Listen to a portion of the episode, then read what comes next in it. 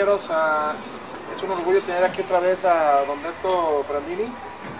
Para mí uno de los mejores jugadores de México, si no el mejor. Gracias don Beto por venir aquí a tener la presencia aquí en mi taller. Estamos aquí atrás de taller, en la de Jugarín. No, muchas gracias, gracias por la invitación y pues lo poquito que sabemos hay que tratar de que, pues de platicarlo. Como decimos todos, este, no hay gallero que no sea mentiroso. y pues hay que echarle mentiras. No, no, no, nada de eso. Fíjate que tuve mucho, mucho éxito con, con el pasado entrevista, mucha gente le gustó. Qué bueno, qué bueno, qué bueno, pues así nos motiva para hacer otro, ¿no? Por eso estamos aquí. Don Beto, la última que vino usted, estábamos platicando usted y yo de, de cómo, cómo empezó usted en, en el mundo gallos, pero no, no lo grabamos. Y, se me hizo muy interesante esta charla, porque demuestra que cualquier persona puede llegar a su nivel con mucho esfuerzo y con mucho trabajo. Y quiero que nos explique cómo empezó usted en el mundo del gallo. Bueno, mm, pues primero que nada por necesidad, por buscar este, un trabajo y ganar un peso. Yo tenía 13 años y me juntaba con unos amigos ahí en el, en el barrio. Ellos eran sobrinos de un señor que tenía un, un partido, jugaba por Mezcala, Mezcala, Jalisco. Y era un gallero segunda división. Pero para nosotros era mucho porque pues nosotros andábamos juntando gallitos de corrientes de corral ahí, nos divertíamos y de repente fuimos con ese señor y pues, yo quedé, quedé impresionado por nunca había visto tanto gallo. Y me acomedí a escarbar los rascaderos y a barrerle ahí la gallera y ya me dijo, tú quédate. Y 14, 15 años empecé a trabajar ahí con él. A ese señor le surtía gallos el chacal. ¿Chacal? El famoso estado chacal. El chacal este, le surtía muchos gallos a él. Y entonces este empecé a hacer mucha amistad con el chacal. Y después él me dijo, vente conmigo, yo ayúdame a mí. Y duré también trabajando mucho tiempo con chacal. ¿Cuánto tiempo? No sé, fueron 10, 12 años, no sé cuánto fue. Porque de repente él me decía, me voy a ir a Querétaro donde tiene una gallera y consigue trabajo, es que te voy a acomodar con fulano mientras regreso. Y ya me dejaba ahí 6, 7 meses y luego regresaba y otra vez, vente, ya regresé y... Pero empezó, empezó, usted empezó ayudante pastor, ¿no? Limpiando los... Sí, los- no, los- empecé desde abajo, desde abajo, lo que, lo que a veces a, a los pastores, a- al pastor, al pastor no le gusta hacer, que es barrer, escarbar, coser gallos, poner plumas. Y eso lo hacía yo. Pero te sirve porque te vas enseñando. Y, y de, con el chacal, ¿conociste a don Pedro? No, todavía no, todavía de con el Chacal me fui para Vallarta. Y en Vallarta trabajé ahí con el presidente municipal en ese tiempo, el doctor Calderón. Y estuve trabajando ahí con ellos mucho tiempo y, y en eso fue donde conocí a don Pedro. Y regreso aquí a Guadalajara ya con don Pedro otra vez. Aquí a Guadalajara otra vez y regreso con don Pedro. Y ya don Pedro es el que me, me catapulta a la primera división. Y, Pero con Pedro empezó también de pastor. Sí, sí, de pastor, de pastor. De repente yo sí amarraba y sí soltaba, porque pues eso, ya cuando anda uno de, de vago, de traviesillo, desde los 13 años, pues ya amarrábamos y soltábamos. Y, y ya este con, con los partidos de repente que a don Pedro un tiempo le soltó Pepejillo. Y de repente Pepejillo perdía dos y, y me don Pedro, amarra tú y suelta tú. Y así. Así me fui, me fui, me fui hasta que pues todavía intento seguir enseñándolo. Y con don Pedro, para que te dejaran estar así en todos los clubes mayores o de primera, ¿cuánto duraste para que te diera la oportunidad de estar en la tapatía en esos tiempos, en los calientes? En... Cuando nos fallaban, cuando de repente por alguna razón no llegaban, Entonces ahí Éntrale. dije, vete, Beto. éntrale o, o él, él también porque él también amarraba y soltaba. Y entre los dos sacábamos el compromiso y, y ya poco a poco, pues ya me fui quedando ahí. Dio la chance. Y lo demás es historia. Pues lo demás así ya lo que, ¿Cu- lo, ¿Cuánto, lo que saben, ¿Cuánto tiempo duró con don, con don Pedro? 18 años. 18 años. Parece que, que le bateó mucho, ¿verdad? eh, con, con don Pedro. Sí, porque él tenía mucha gente, había mucha gente trabajando y pues siempre hay, hay celo, hay envidia entre, entre los mismos pastores y, y estaba muy competido. Pero una cosa que se me hizo bien interesante, lo que es el amor al gallo o, o el, o el sueño de salir adelante. Usted trabajó con Pedro y con don Pedro y, y por mucho tiempo a veces no le pagaba. Pero usted por, por agarrar práctica, por agarrar... No, o sea, la soltada no me la pagaba, él pagaba la pastoreada. La amarrada y la soltada no me la pagaba. Es más, yo le agradecía, yo le agradecía que me diera oportunidad de practicar. Porque aquí para, para llegar a ser un buen soltador, un buen amarrador, hay que practicar. Es el único, es. No hay otra que te diga el más bueno, si no practicas no te enseñas. Tienes que practicar y va aprendiendo uno de los errores. De los errores es como aprende uno. Yo- Yo antes cuando yo soltaba, yo miraba mis videos míos y videos como usted también, el Pepijillo, y los miraba y los miraba y le ponía en cámara lenta a ver qué errores hacía la gente, a ver qué errores hacía yo. Y así yo como yo me medio enseñé. Pues errores, errores vamos a tener aún los que ya sabemos más. Porque es un ratito que te desconcentres o que te pues te despreocupes, sigue el error. Te desconcentras y es un error o yo he perdido unas peleas, sí he perdido varias peleas que ya están ganadas, que ya están ganadas y por un error se pierden. Eh, recuerdo una, le solté al motín, al motín De oro. de oro, sí. Este, ese día contra la parda y el gallo de la parda ya estaba muy herido, que nada más se acomodó y mi gallo traía vida. Lo metí a pelear una vez y me dijo la parda, no lo avientes, no lo avientes. Dijo, no, lo voy a echar, que agarre vida dos, tres pruebas y luego lo paro y lo meto a pelear. Y lo eché. Mi gallo traía vida y le hice confianza. Ahí ya me desconcentré. Le hice confianza, le dejé el cuello para arriba. El de, el de la parda ya casi muerto. El mío traía mucha vida. No sé por qué. Contaron una, dos, tres, cuatro. Y dijeron cuatro. Y de golpe se fue el mío. Ah, caray. Imagínate cómo sentí. Voy a hacer una disculpa, se me se tuvo una falla en la cámara. Ya regresamos con Don Beto.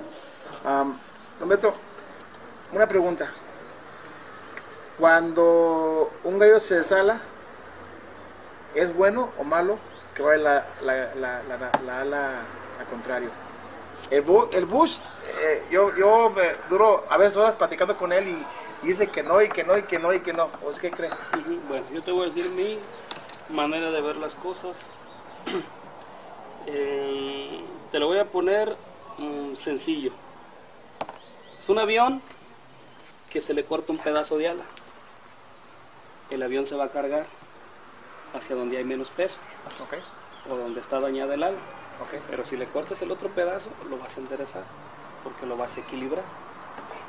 Entonces, siento que si el gallo trae esta ala quebrada y en esta no trae fuerza para volar, esta trae mucha fuerza, se va a cargar. Si le quebras el ala que trae buena, ya lo emparejas. Porque a lo mejor haciéndole nada más así, sin, sin, sin fuerza ninguna de las dos, por lo que le quebraste el ala, logra más o menos, no te voy a decir que lo vas a componer al 100, pero sí Pero más sí o menos lo logras que se equilibre. Y eso es lo que intenta equilibrarse para que no se caiga. Buen punto, buen punto. Nada más. Echarle aire adentro. del- Otra vez, te digo, es mi forma de ver. O sea, yo no sé si a lo mejor tengo razón o no, pero es mi forma de ver. Ha, ha- ha visto yo mucho a Lupillo, como Lupillo, o Bombón, que traen una buena y le echan aire adentro y, y le empiezan a, bajar el aire en el buche. ¿Bueno o malo? Pues es que todos hay que hacerle la lucha. Tú puedes hacerle mil luchas al gallo, la que te da resultado y ahí te agarras. Te dio resultado meterle aire, sigue metiendo aire. Si no te da resultado, entonces búscale otra manera para que te dé resultado. Una pregunta que me hicieron, esta pregunta me la hicieron como unas, unas 50 veces, la misma pregunta, pero en diferentes formas. ¿Hay diferencia, como un gallo así, naja recta o, digo, la naja que sea con el gallo que sea? ¿Tu opinión? Bueno, mi opinión es que no hay una regla, no hay una norma para decir, este gallo es asil y solo con esta navaja. Yo siento que el asil con cualquier navaja te va a cortar siempre y cuando le pegue al gallo. No le pega al gallo, así le pongas una curva, una derecha, una guadaña, una con jalón, no sé, yo siento. Claro, unos han agarrado, pues se han sentido más a gusto con un tipo de navaja Claro. en determinado gallo. Pero yo siento que igual si le metes eh, una de jalón colgada, una, una, una colgadita, aún así va a cortar igual. Aparte porque pues el, el asil es un gallo que se arrima al gallo Claro. y ese le va lo va a lastimar con cualquiera. Pero sí hay personas que acostumbran a es asil, déjale meto, Claro. déjale meto este tipo de navaja y déjale meto este tipo de botana yo siento que la botana es nada más que siente muy bien, que le siente muy bien al gallo. De repente la botana dices la veo de esta manera, entonces o jalo, la bajo más, o la subo más, o la, o la cargo a un lado. Pero siento que todo son puras ideas, puras Entonces- ideas, pero siempre hay que tratar de calarle. Y donde te dé resultado, ahí quédate. Si te dio resultado con esa navaja, si te dio resultado con esa botana, si te da resultado ese tipo de gallo, ahí te tienes que quedar. Claro. Yo am, estaba de la botana, que, que una botana que sienta bonito es como, para mí es como un, un, un este, una persona que corre mara- maratones, que corre con guaraches. La- yo digo que la botana es algo especial. los, vie- los, los, los viejos o la gente de antes te decía cálzamelo, no te decía amárramelo, decía cálzamelo. ¿Me calzas el gallo? Y calzar el gallo es exactamente, o sea, si tú te pones un zapato apretado, vas a andar medio sacando el pie. Claro. Igual si es una botana que por el gallo trae un chipotito en la pata o la botana está muy cerrada, el gallo es de pata gruesa, le va a lastimar, el gallo va a estar levantando la pata. Claro. Y lo ligaste, lo ligaste. Pero hay, ¿has visto, tú has visto gallos que se ligan con cualquier botana que le pongas o, o es culpa del, del que la amarró. Fíjate que yo he visto que sí hay gallos muy sensibles, que le pones la, la botana y empieza a levantar la pata. Le quitas la botana y que le haces que ahora con papel y que ahora con esto y lo vuelves a poner y se vuelve a ligar. Y peor, cada Y vez. peor. ¿Qué es mejor? ¿Poner una liga a la Pues pata ya tratas de controlar o sea tratar de emparejar la otra pata, como en la ensalada, tratar de emparejarlo Claro, para que ya sienta y que ya sie- siente que le lastima pero parejo. claro. Entonces trata de equilibrarse, es lo mismo. Pero si el gallo que es, es muy sensible, muy delicado, lo vas a ligar, se la vas a quitar y lo vas a volver a ligar. Am, navajas, mm, tú a mí me, has me parece comprar de la guaraña. Y luego también compras ahora ya la especial, la guaraña. ¿Cuál es la diferencia? ¿Por qué te ha gustado la guaraña y la, la especial? ¿O en cuál tipo de gallo usas la guaraña o la especial? ¿O en cambio? Mira, yo traigo, a lo mejor si ves mi estuche, traigo unos 20 o 30 botanas. Entonces este, yo empiezo siempre con una, con, como decías cuando estabas niño y que jugabas canicas. Este es mi tirito. Traías una canica especial que era con la que te hallabas. La botana también tienes una especial con la que tú te hallas. Claro, De repente no quiso, con la misma navaja, con lo que tú usas, y no quiere. claro. Entonces cambias de botana, cambias de navaja. Por eso digo que no hay reglas. No es una regla, no es una regla. si te- Esta botana y esta navaja sí tiene que ganar. Aquí hay que calarle y hay ver qué te da resultado. Si no da resultado, quítalo y pon otra cosa, pones otro tipo de botana. Aquí son dos diferentes tipos de botana. Entonces tú buscas una o más alta de atrás, o más bajita, o no sé, una que no sea tan pesada. Lo, lo que te funcione. Exactamente eso es lo que te funcione. Tú cálate en lo que te funcione. Y ahí quédate. Ahí te quedas. Ahora, la guaraña, ¿por qué te gusta mi guaraña? La guadaña. La guadaña me gusta. Eh, siento que el tiro de arriba con la guadaña es muy peligroso. ¿Y abajo? Abajo ya batalla, pero el daño ya lo hizo arriba. Y lo mejor de todo es la calidad. Manejar, manejar una navaja que no te falle. Pero esta figura a mí se me hace bonita. Tú viniste conmigo, ¿cuándo fue cuando, cuando hablamos la primera vez? ¿En octubre? No, ¿qué? La verdad no recuerdo. No me acuerdo lo que hice ayer. Como un año más o menos ya tienes. Yo creo. Y todavía sigue, me sigues comprando. Digo, gracias sí, por la sí, sí, confianza. aquí estamos todavía. Y, y la verdad es que te quiero agradecer mucho, Beto, enfrente aquí de todos mis seguidores, tus seguidores, que eh, la verdad Beto no tiene pelos en la lengua, la verdad. Él me ha puesto unas regañadas Lo albureo, ¿no, verdad? y, y- me ha puesto unas regañadas que me han servido mucho, la verdad. Eh, Y cada rato. am, y, gracias a esas reñadas y consejos, pues mi enoja ha, este, ha mejorado mucho. No, mira, es una persona primero que nada, pues tratas de tener imagen en tu, en tu negocio, en tu, en tu producto. Y este y pues veo que eres bien dedicado. Aquí lo que pasa es quitar dos, tres detallitos, dos, tres detallitos y este pues las cosas van a funcionar. Van a funcionar ahora. Que la gente te va a decir muchas cosas. Yo he visto navajas de todos tus, tus colegas. Yo he usado la de todos.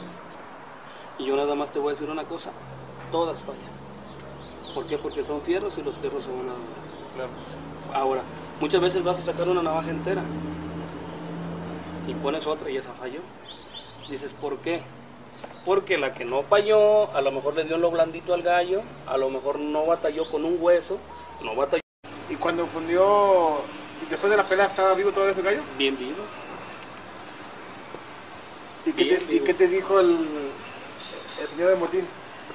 No, no, no, pues yo entiendo, entiendo su malestar, no me dijo nada, pero luego, luego se ve el malestar de la gente, y pues con justa razón, con justa razón, porque pues te pagan por un trabajo que, que se supone que, que lo debes hacer bien porque pues ya tienes un nombre, ya eres una persona que, que pues ya no eres principiante. Pero así como esa pelea también ha, tenido muchas peleas que, ha- que el soltador la ha ganado. Sí, por eso, sí, sí, hay- hay- por hay- eso eres soltador de primera y hay soltador de segunda, tercera y de cuarta. Y por eso ganas lo que ganas y cobras lo que cobras y, y a veces en los, en los límites, pues estás, lo que suelta más eres tú, Bombón, Roberto y Lupillo. Pero ahí están esos cuatro o cinco soltadores que son los que, que entre los cuatro o cinco sueltan 50 partidos. Sí, sí, pero todos estamos expuestos a, a, a tener errores. Te digo, el momento que se pierde la concentración vas a tener un error. Eh, intenta uno que siempre salgan las cosas bien, pero de repente algo pasa porque o te molestaste en una prueba antes que yo la gané, pues, y que empiezas a discutir o que te empiezas a quitar de concentración y la que sigue ya es el tiempo encima, haces una tontería y la pierdes. ¿Y, y cómo te preparas tú para una, una pelea importante o un derby importante o una jugada importante? Mira, es que el tiempo, el tiempo, el tiempo trabajando y practicando te va dando la calma. A lo mejor al principio es un arrebatado, muchos autores que van empezando los ven nerviosos, pataleando y desesperados y queriendo a toda hora meter la mano de que se atoró, pero es lo mismo, es le- está uno muy revolucionado cuando va empezando uno. Después del, del tiempo te va dando la calma y las cortadas te van dando. Y, ahora hay que agarrar al gallo cuando de veras estás seguro de que está atorado. Hay veces de que nada más medio se atoraron y vas con las manos para adentro, pero pues medio se atoró el gallo, sacó las patas y disparó y tú ya con las manos adentro, una cortada segura. Claro. Entonces, este, pues como te digo, la práctica y el tiempo te van la calma. Yo tengo una pregunta de, la soltada. En Estados Unidos, allá sueltan diferente. Bueno, allá las peleas son largas de dos, tres horas a veces. Y tienen mucho ellos a, darle calor al gallo en, en el lomo. Cuando tienes un gallo muy, muy mal herido, yo he visto mucha gente que lo agarra en la, en la mano y le tapan las heridas y he visto gente que lo pone en el suelo. ¿A ti cuánto- los cambios? En los cambios.